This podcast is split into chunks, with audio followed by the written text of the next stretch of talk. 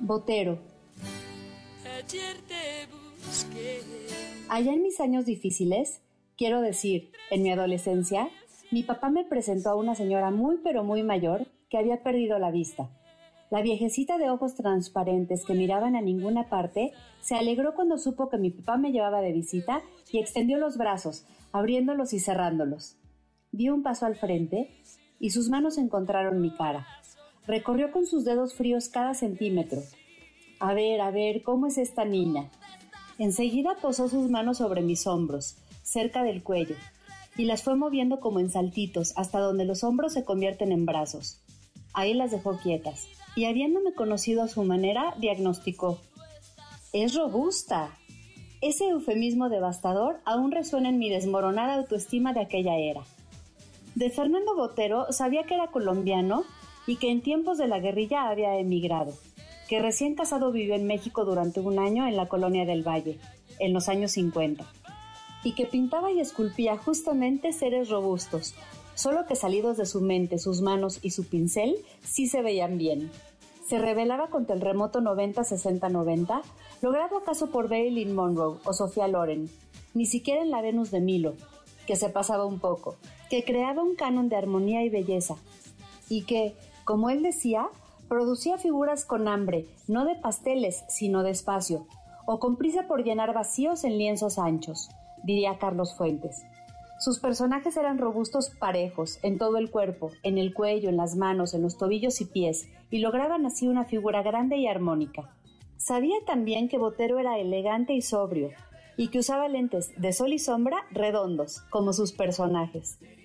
Lo primero que vi que estaba hecho por él fueron las esculturas de Adán y Eva, dos gigantes de bronce con sus cuerpos desnudos, colosales, en el rol de anfitriones dando la bienvenida a los visitantes de la Expo Sevilla 92.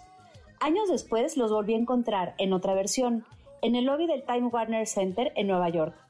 Así esté nevando o cayendo una helada, la pareja permanece estoica, sin ropa y sin complejos, mirando a Colón en su glorieta. A ellos no se los han quitado, y a los rascacielos, con sus partes pudendas nada pudorosas. Eso sí, brillantes, pulidas por la gente que no se resiste a retratarse tocándolas, entre risas nerviosas por faltarles al respeto impunemente. Los cuadros suyos que más recuerdo evocan la fiesta brava. Él mismo quería ser torero, pero le pasó lo que a Sabina, que también quería, pero fue cantante, dice, por cobardía. Y no es para menos, digo. Por las noches nunca sueño que canto, sueño que toreo. Eso dice Sabina. A saber qué habría sido de ellos en la arena.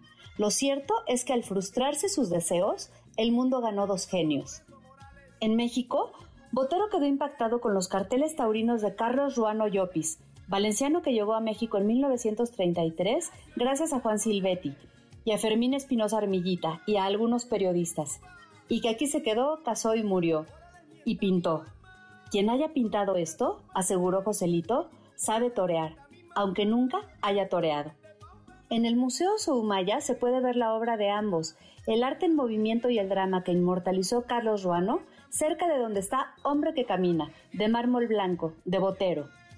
También fue aquí donde Botero se sumergió en la obra de nuestros muralistas, Rivera, Orozco, Siqueiros, adoptando y adaptando sus formas y colores vivos al estilo volumétrico renacentista que ya traía entre ceja y ceja.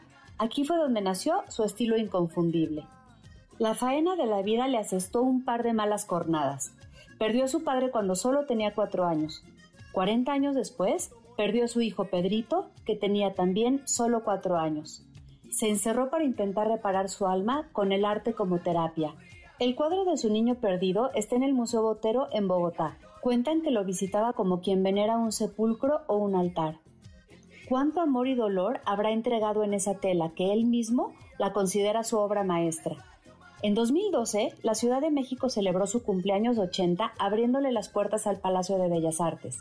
En su explanada 300.000 personas pudimos ver las esculturas de gran formato, mujeres de pie o recostadas, un caballo y en el interior del recinto más de 100 óleos. Entre su vasta obra destacan sus propias versiones de pinturas conocidas, La Menina, inspirada en el cuadro magno de Velázquez, La Mona Lisa siendo niña, recuerdo de cuando en su juventud pasaba hambre en París, pero a cambio tenía para él solo la pintura de Da Vinci, el placer de estar viendo un cuadro que nadie más está viendo. Antes que la epidemia de turistas y sus impertinentes selfies lo inundaran todo. Otros tiempos. ¿Qué sería de nosotros, decía, sin los que nos antecedieron, que son, aunque no lo sepan, nuestros maestros? Se reconoce su valentía al denunciar injusticias e hipocresía. Cristo en su Via Crucis, las dictaduras latinoamericanas, la violencia en su patria por parte de los cárteles, tan tristemente cotidiana ahora en tierra mexicana, la tortura a iraquíes por parte de soldados estadounidenses. Es un deber moral, decía, y daba testimonio del dolor, logrando estética incluso en la tragedia. Prevalecían los temas agradables en su arte.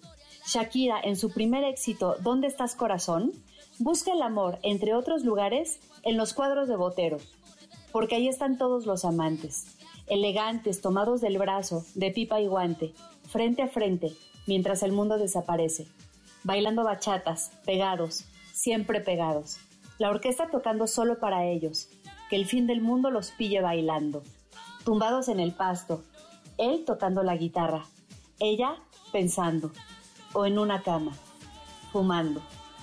El artista vivo más cotizado y reconocido, que prefería morir a dejar de pintar, ha trascendido. Queda su legado en 60 museos de todas partes y la memoria de un hombre del que todo el mundo habla bien, que amó su tierra aún no viviendo en ella, a la que donó creaciones suyas y de los más grandes maestros de la historia. Lo homenajean por días seguidos, de un lado y otro del mar, aunque su alma, obediente, ya estará en alguna tienda, eso sí, una donde vendan aguardiente.